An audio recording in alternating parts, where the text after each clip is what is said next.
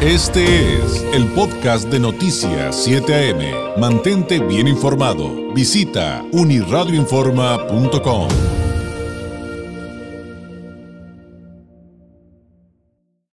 Eh, me da mucho gusto eh, tener la oportunidad de recibir aquí en el estudio a la licenciada Magdalena Borbolla Vadillo. Ella es directora del Centro Cultural y Deportivo Santa Fe. Licenciada Borbolla, bienvenida, muy buenos días, qué gusto saludarla. Y, y, qué bueno que tengamos la oportunidad de hablar cosas buenas. Muy buenos días. Muy buenos días, David, muy amable. Muchas gracias por la invitación. Oiga, pues, ¿qué le parece si partimos porque nos platique acerca de, de, qué hacen en este Centro Cultural y Deportivo de Santa Fe, que nos platique a lo mejor un poquito tal vez de su historia, de las actividades que promueven y sobre todo, cómo esto es, y realmente yo estoy convencido de ello, de lo cultural, de lo deportivo, cómo es importante promover todo esto para el desarrollo saludable, pongámoslo así, de una comunidad. Sí, muchas gracias. Eh, primero quisiera presentarme. Soy la licenciada Magdalena Borbolla. Eh, soy presidenta del Centro Cultural y Deportivo Santa Fe. También soy la presidenta del Consejo Ciudadano de Seguridad de Santa Fe, del Distrito 13 Policial. Para mí es eh, un placer estar aquí, eh, que la comunidad se entere realmente de todas las cosas que hacemos ahí en el Centro Cultural y Deportivo. Una de las partes importantes es que hace algunos dos semanas fue el segundo aniversario del Centro Cultural donde tuvimos muchas actividades, hicimos el primer torneo de nivel eh, deportivo y este Centro Cultural tiene dos años. Es un proyecto que se llevó de parte de Sedatu, gobierno federal. Después fue entregado a municipio y ahora coordinamos con la delegada, con la presidenta municipal, Monserrat Caballero, y ha sido muy benéfico este centro cultural porque presentamos, durante un año no estuvo trabajando como tal, estaba este, en manos de otras personas que realmente posiblemente no tenían el tiempo, la capacidad, no sabemos el tiempo para activarlo. Y mm, le puedo decir que nosotros como Consejo Ciudadano íbamos así a las juntas cada, cada, cada mes y en esa parte nos dimos cuenta que el centro cultural necesitaba activación. Entonces, eh, varios eh, ciudadanos nos dimos a la tarea de buscar al delegado y formaron un comité ya de manera legal con desarrollo social. Eh, después, en ese tiempo, empezamos a coordinar con 16 personas el comité, que prácticamente ese comité ahora se resume en ocho personas, siete mujeres y un hombre me gustaría mencionarlas porque es un gran equipo. Por supuesto, claro. El que tenemos es la maestra Sandra Tobar, que le mando un saludo muy cariñoso a todo mi equipo. La señora Elba Patricia Delgado, también este, la señora Graciela Serrano, la señora Dina García, eh, la maestra Patti Pérez, que es eh, una maestra que tenemos de pintura, que es una excelente persona, también a la señora Lourdes Velázquez, al ingeniero Pedro Rosales, que es una persona muy entregada, muy, muy entregada para el Centro Cultural. De hecho, el ingeniero Pedro Rosales fue a, quien le entregaron la obra de Sedato en ese momento, el presidente Arturo González en ese tiempo también. Muy bien. Y posteriormente, ahora le puedo decir, David, que el Centro Cultural tiene muchísimas actividades, por ejemplo, esgrima, sudó belly dance, eh, karate, tenemos todos los días de lunes a jueves bachata y salsa, también tenemos este eh, zumba, steps, eh, tenemos también, ahora ya tenemos box, tenemos todos los días la cancha llena de jóvenes, es una imagen de, estamos hablando ahí sobre defensa personal, la Guardia Nacional coordina también con esas actividades con nosotros porque tenemos Aparte de eso, el tejido social que se reestructura cada día y siempre estamos atentos con la seguridad. Los jóvenes ahí, sí, como pueden ver también, el Centro Cultural es un lugar precioso. Los jóvenes de la Policía Juvenil que cada sábado de 8 a 2 de la tarde es totalmente gratuito. Ellos tienen muchas actividades con el oficial Morales Entonces siempre tenemos alternativas para toda la gente. Esos son certificados que les da el reconocimiento cuando suben de grado los jóvenes ahí en la Policía Juvenil. Y para nosotros sí es un orgullo, nos ha costado mucho trabajo. Este es el punto de vacunación que lo instalamos la semana pasada. Aquí este, el centro de salud nos proporciona las vacunas. Tenemos una señora, la persona Dina García, que coordina todas esas actividades de la salud. Ahí estamos viendo el segundo aniversario del Centro Cultural, eh, donde tuvimos este torneo y nos visitó el delegado federal, el maestro Gilberto Herrera. Tenemos también patrocinios, hemos tenido patrocinios de la diputada Evelyn Sánchez, de la diputada eh, Montserrat Rodríguez, el apoyo de gobierno. Siempre andamos buscando apoyos, patrocinios, ya sea de la iniciativa privada.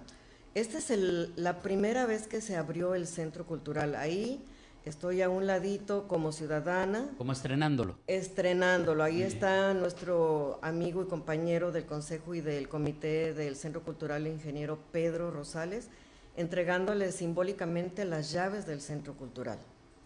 Entonces es una obra espectacular, mire. Es González Reyes el de la foto, ¿verdad? Sí, Ahí estamos. Eh, González eh, Reyes, este. González, Cruz. Exactamente.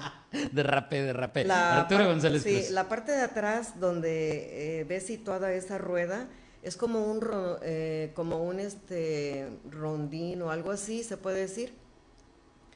Donde los jóvenes se pueden patinar también. Toda está preciosa esa parte de ahí del centro cultural.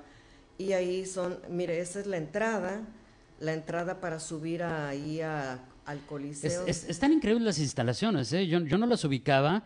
Eh, es, les platicaba antes de entrar al aire que es una zona a la que no voy mucho, pero la verdad estoy gratamente sorprendido. Mire, esa es una imagen preciosa, preciosa. que eh, un chico que es un amigo del Centro Cultural Frank Necio tiene su página así de Facebook. Es un talento artístico también porque pinta, eh, hace cosas muy, muy interesantes, ¿no? Entonces él nos proporciona las imágenes con su dron y pues también él siempre está a la disposición de apoyar y ayudar a la gente. Claro, y la, y la importancia, aquí hay una prueba muy clara de cómo la comunidad organizada puede sacar adelante justamente, cómo, puede salir adelante de la mano de la autoridad, por supuesto, sin duda, claro, pero es, es, un ejemplo de lo que siempre decimos, oye, es que tú puedes lograr un mejor contexto de la mano de tus vecinos, de la mano de tu comunidad, y creo que aquí hay un ejemplo muy claro de, de cómo se puede hacer y cómo cuando se juntan te organizas y, y, propones y exiges, sí se, dan, sí se pueden dar estos resultados. Respecto a las actividades que tienen ahí, licenciada, eh, eh, los espacios son gratuitos, pero por ejemplo, las clases, las clases cómo funcionan, tienen alguna cuota de recuperación, eh, porque, o sea, digo, los maestros pues también invierten su tiempo, yo creo que eso es bien importante decirlo. También sabemos que eventualmente hay voluntariado, pero pues a veces hay gastos mínimos, ¿no? Y hay que recuperarlo justamente para mantenernos. ¿Hay algún costo para las clases, los talleres que hacen? Sí, de hecho está en la Secretaría de Desarrollo, este, como un porcentaje es 70-30. Eh, el maestro paga el 100%, digamos que las clases ahí son 100 pesos, 120 y depende la, eh, la disciplina. Pero normalmente el maestro cobra por la clase a cada alumno 130 y al centro cultural cada semana le pagan 120 pesos el maestro, ya tenga 10 alumnos, 5, 15, el maestro solamente paga 120 pesos. Entonces, no todos los maestros tienen un número donde puedan decir que están sacando para su gasolina, para su transporte, porque casi la mayoría de los maestros viven un poquito retirado. Solamente dos o tres maestros viven cerca de ahí pero aquí lo importante es que se recupera un poco de dinero y ese dinero nosotros no tenemos eh, apoyo en el sentido económico para sufragar los gastos del baño, de mantenimiento, de papel de baño, de artículos de limpieza.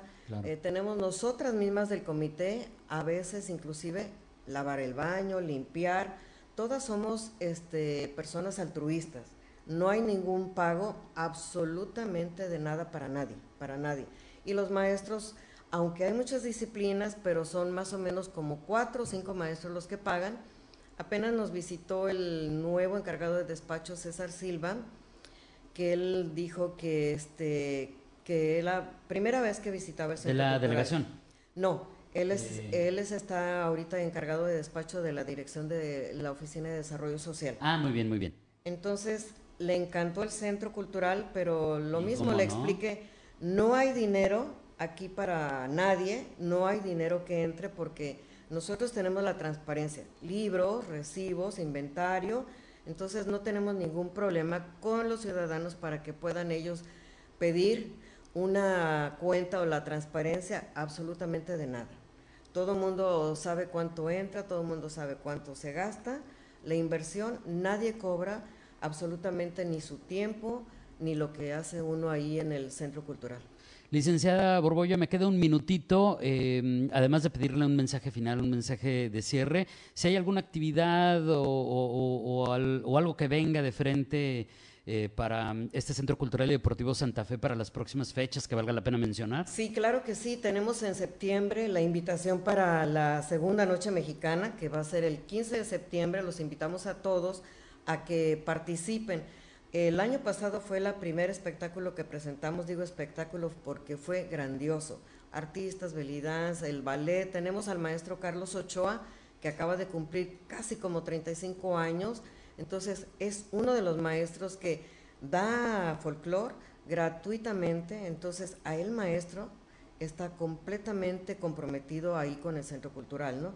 Entonces, invitamos a toda la comunidad de Santa Fe que vengan aquí el día 15 de septiembre para que disfruten la noche mexicana, disfruten también lo que hacemos cada semana, todos los días, actividades, y los invitamos a nuestra página, es Centro Cultural Santa Fe y Deportivo, segunda sección. Este, pueden entrar a la página, ver los horarios, ver todos los eventos que de alguna o de otra manera llevamos a cabo. Le agradezco muchísimo su tiempo, licenciada. Creo que es fantástico lo que están haciendo. Enhorabuena por ello y que sea un ejemplo para otras zonas de la ciudad, porque cuando se organizan, insisto, cuando se organiza la comunidad, hacen cosas maravillosas como la que usted nos acaba de presentar el día de hoy. Le agradezco enormemente su tiempo. Muchísimas gracias, David. Un gusto y un placer haber estado con usted aquí.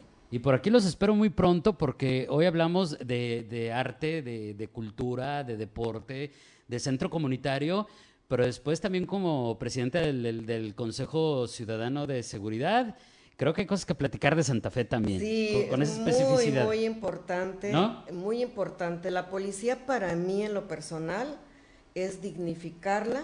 Claro. 100%. Tenemos ahorita nuestra jefa de distrito muy comprometida entonces tenemos el trabajo muy arduo con ella y con todos los policías. Ya platicaremos de ello. Mientras tanto, muchas gracias. Muy, buenos días. Es la licenciada Magdalena Borbolla Abadillo, presidenta del Centro Cultural y Deportivo Santa Fe y presidenta del Consejo Ciudadano de Seguridad Pública del Distrito 13 Policial, ahí en la zona de Santa Fe.